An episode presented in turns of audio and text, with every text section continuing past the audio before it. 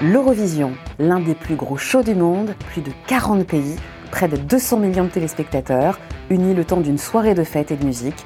Et ça fait 67 ans que ça dure, mais que serait l'Eurovision sans ses fans? J-3 avant la grande finale. Portrait croisé aujourd'hui entre deux grands passionnés, Nicolas et Marc-Antoine. Quels sont leurs premiers souvenirs d'Eurovision? Pour Euromania, ils font un petit retour vers le passé.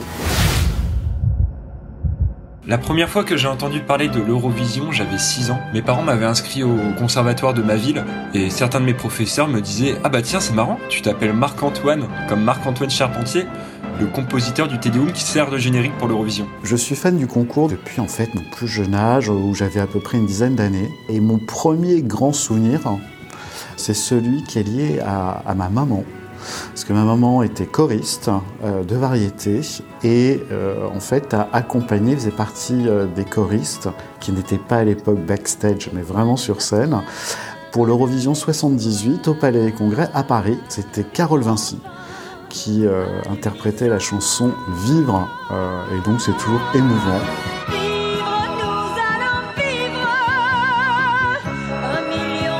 Qui a fait que j'ai commencé à regarder l'Eurovision, c'est mon chauvinisme d'enfant.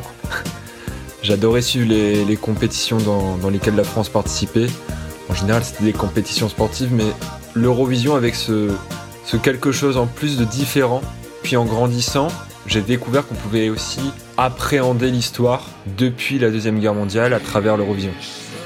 Genre la guerre de Yougoslavie, l'effondrement du bloc de l'Est, la révolution des œillets en 74 avec euh, la chanson portugaise qui a été reprise, etc.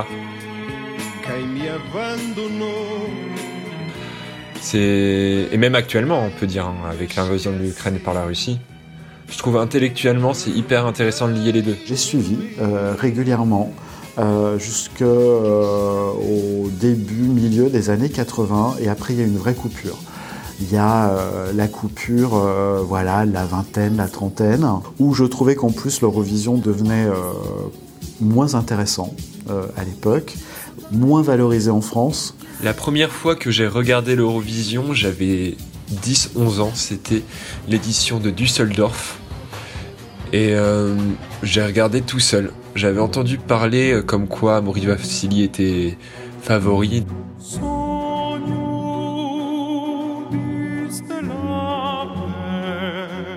Mes parents m'avaient laissé regarder dans le salon jusqu'à la fin des prestations. Après, j'ai dû aller dormir. Ah, le problème, c'était au réveil. J'ai eu une mauvaise surprise.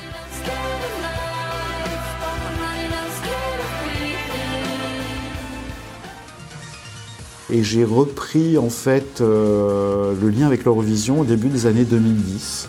Euh, parce que j'avais des copains euh, qui organisaient des soirées Eurovision chez eux avec les feuilles, avec les systèmes de points, etc. Et, euh, euh, donc ça recrée du lien, euh, un amusement. Ça a réactivé ma, nostalgie parce que ça me ramenait à l'enfance. Depuis l'adolescence, quand je ne suis pas sur place, je regarde les événements Eurovision généralement sur mon ordinateur. Et en général, je suis toujours seul. Maintenant, je, je me suis fait des amis Eurofans, donc j'échange pendant l'émission pendant avec eux. Il y a peut-être une chose sur laquelle j'ai une forte nostalgie, euh, c'est le fait qu'il n'y ait plus d'orchestre en live. Ça enlève une sorte de, magie, euh, de magie du direct. on est dans une vraie machine, millimétrée, chronométrée, avec une, bande son diffusée. Si on a supprimé l'orchestre en 99, c'était pour des raisons économiques. Donc honnêtement, ce n'est plus vraiment le sujet, je pense. Marche plutôt dans le sens contraire, notamment avec l'autorisation des, chœurs enregistrés. Mais, euh, mais sinon, au sujet de l'orchestre, faut voir. Festival de San Remo, ça, ça se fait relativement bien. Pourquoi pas? Tant qu'on laisse la possibilité aux interprètes de choisir ou non l'orchestre, euh, perso, je ne vois pas d'inconvénient. C'est devenu, et, c'est génial quand même, hein, un énorme show, une énorme machine. Euh, qui est parfois un peu trop aseptisé, mais ça fait partie de l'époque. Euh, c'est quand même le show euh, le plus euh, regardé à part après le, Super Bowl dans le monde. donc ça demande une production, une production énorme. et donc du coup l'effet nostalgique est peut-être un peu moins présent. Je les ai regardés a posteriori et je dois avouer que j'aime aussi les anciennes éditions. Je pense qu'aujourd'hui ça ne passerait plus, c'est évident. Ça manquerait de rythme. Ça doit évoluer avec le temps de toute façon l'Eurovision. Mais après, je peux comprendre que certaines personnes soient nostalgiques parce que ça, ça peut représenter euh, pour eux une époque de bons moments passés. Ici, ma chanson préférée, parce que c'est une chanson sur laquelle j'ai beaucoup dansé. Et ça, ça me rappelle des souvenirs d'Euroclub. Euh, c'est Euphoria de Laurine.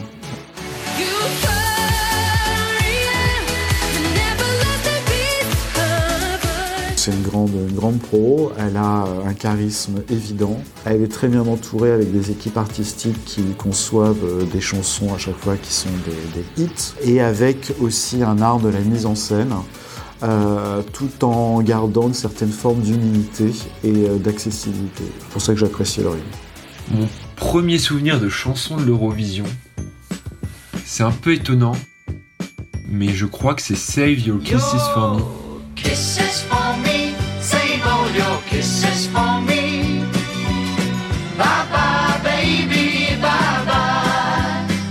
Et en fait, c'était une chanson qui se trouvait dans un des CD que mon père mettait dans son, dans son ancienne voiture quand j'étais petit.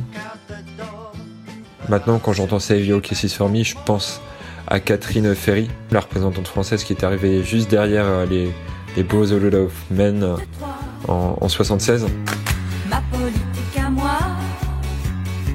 et à l'histoire d'amour qu'elle avait vécue avec Daniel Balavoine, qui avait d'ailleurs participé dans les chœurs. Catherine Ferry avait les cheveux mi-longs, et Daniel Balavoine voulait, elle lui demandait euh, Catherine, coupe-toi les cheveux, je veux que tu aies les cheveux courts, etc. Mais elle n'a jamais voulu.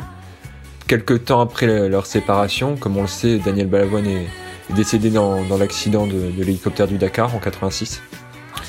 Et depuis ce jour-là, Catherine Ferry s'est coupé les cheveux et porte, euh, porte les cheveux courts.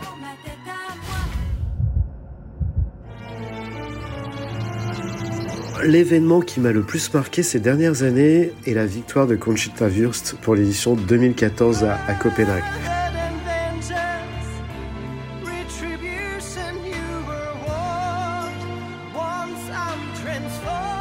C'est vraiment fabuleux et je pense que cette victoire a redonné une nouvelle dynamique au concours avec l'ensemble des symboles que cela a représenté.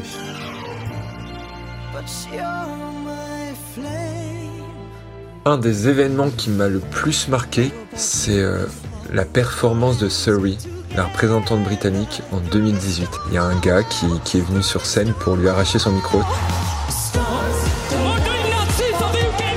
Pendant 10 secondes, euh, la musique continue, mais chanter, elle n'a plus le micro. La prod, hyper rapide quand même, lui donne, leur file un autre micro. Et là, les paroles de la chanson prennent tout leur sens. Elle dit donne tout ce que tu as, garde la tête haute, n'abandonne jamais. La chanson coïncidait vraiment avec le moment. Oh là là. Alors, mon édition préférée est sans aucun doute l'édition 2016 à Stockholm avec Petra et Mans, bien entendu. Humour décalé, recul, showtime ultra rythmé, bref, tout ce que l'on aime avec l'Eurovision et que l'on aimerait voir plus souvent aujourd'hui.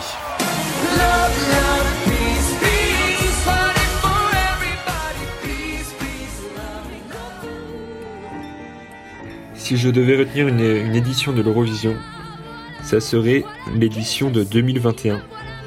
Pour la simple et bonne raison que j'étais sur place, c'est aussi pour cette raison que je retiendrai cette édition. C'est le meilleur résultat de la France depuis 91. C'est d'ailleurs assez fou d'avoir vécu ça. Je pense que je m'en rends, m'en rends toujours pas compte aujourd'hui. Au final, euh, c'est euh, un immense élan et l'expression d'une solidarité européenne où euh, l'ensemble des pays, qu'ils soient petits, grands, quelle que soit leur situation, sont sur scène. Et moi, je dis très souvent que ce sont un peu les Jeux olympiques de la chanson. Et c'est un rare instant de joie et d'union entre les peuples européens.